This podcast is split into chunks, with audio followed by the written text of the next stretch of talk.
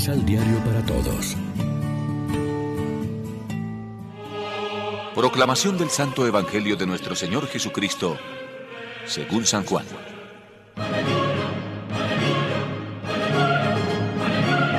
Yo soy la vid verdadera y mi Padre el viñador. Si alguna de mis ramas no produce fruto, Él la corta y limpia toda rama que produce fruto para que dé más. Ustedes ya están limpios. La palabra que les he dirigido los ha purificado. Permanezcan en mí, y yo permaneceré en ustedes. Como la rama no puede producir fruto por sí misma si no permanece en la planta, así tampoco pueden ustedes producir frutos si no permanecen en mí. Yo soy la vid y ustedes las ramas. Si alguien permanece en mí y yo en él, produce mucho fruto, pero sin mí no pueden hacer nada. El que no se quede en mí será arrojado afuera y se secará como ramas muertas. Hay que recogerlas y echarlas al fuego donde arden. Si se quedan en mí y mis palabras permanecen en ustedes, todo lo que deseen lo pedirán y se les concederá.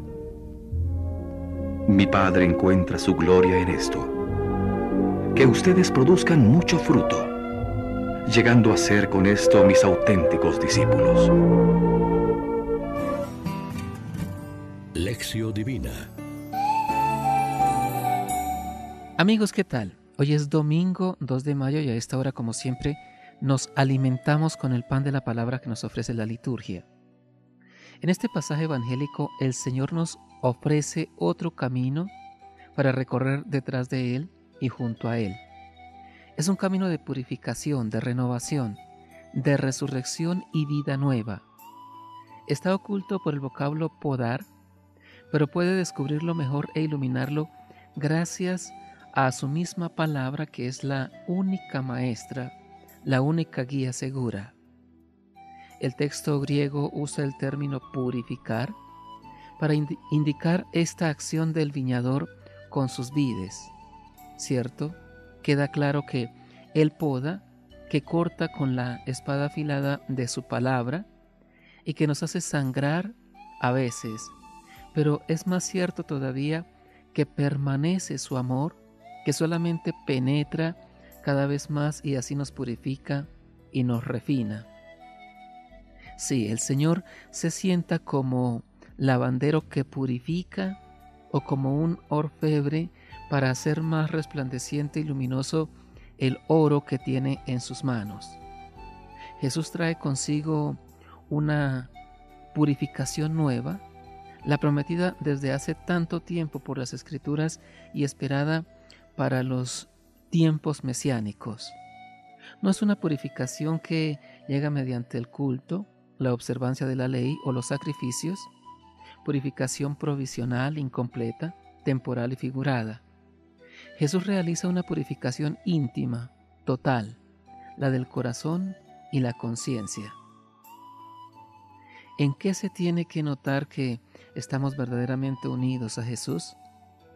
Si el domingo pasado leíamos la hermosa página de Juan en que nos aseguraba nuestro carácter de hijos, en la familia de Dios, hoy quiere asegurarse de que eso no se quede en poesía y en palabras.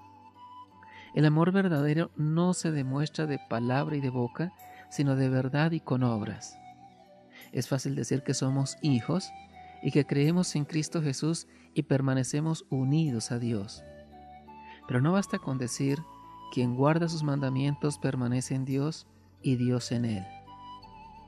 Es sincera nuestra fe cuando guardamos sus mandamientos y hacemos lo que le agrada. Reflexionemos. Nos dejamos encontrar y alcanzar hasta el corazón por la palabra del Señor en la oración. ¿O preferimos fiarnos de otras palabras más suaves, más humanas y semejantes a las nuestras? Tenemos miedo de la voz del Señor que nos habla urgentemente y siempre. Oremos juntos. Señor, todavía tengo la luz de tu palabra dentro de mí. Toda la fuerza sanadora de tu voz resuena en mí. Gracias, viña mía, mi sabia. Gracias, mi morada, en la cual puedo y deseo permanecer. Gracias, mi fuerza en el obrar, en el cumplir toda cosa. Gracias, Maestro mío. Amén. María, Reina de los Apóstoles, ruega por nosotros.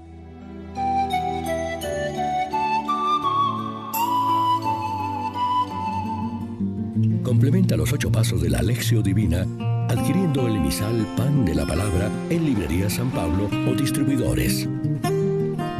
Más información www.sanpablo.co Pan de la Palabra. Vive la reflexión.